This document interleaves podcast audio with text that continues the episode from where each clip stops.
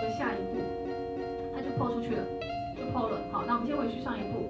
好，那如果我没有马上要抛呢，我们再往上回去，往上回去，往上回去的话，就是继续接着录制，继续接着录制。好，那我假设我就按下录制喽。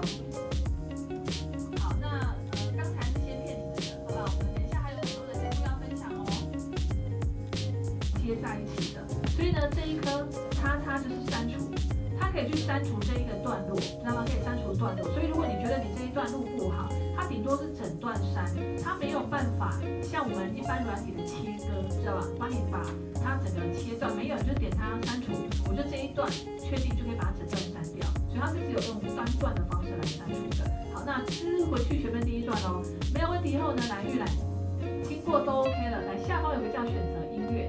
这个我真的觉得你们评估一下，它的音乐指的是从头到尾哦，不是片头或片，到尾。所以你点它后，它有提供了一些音乐，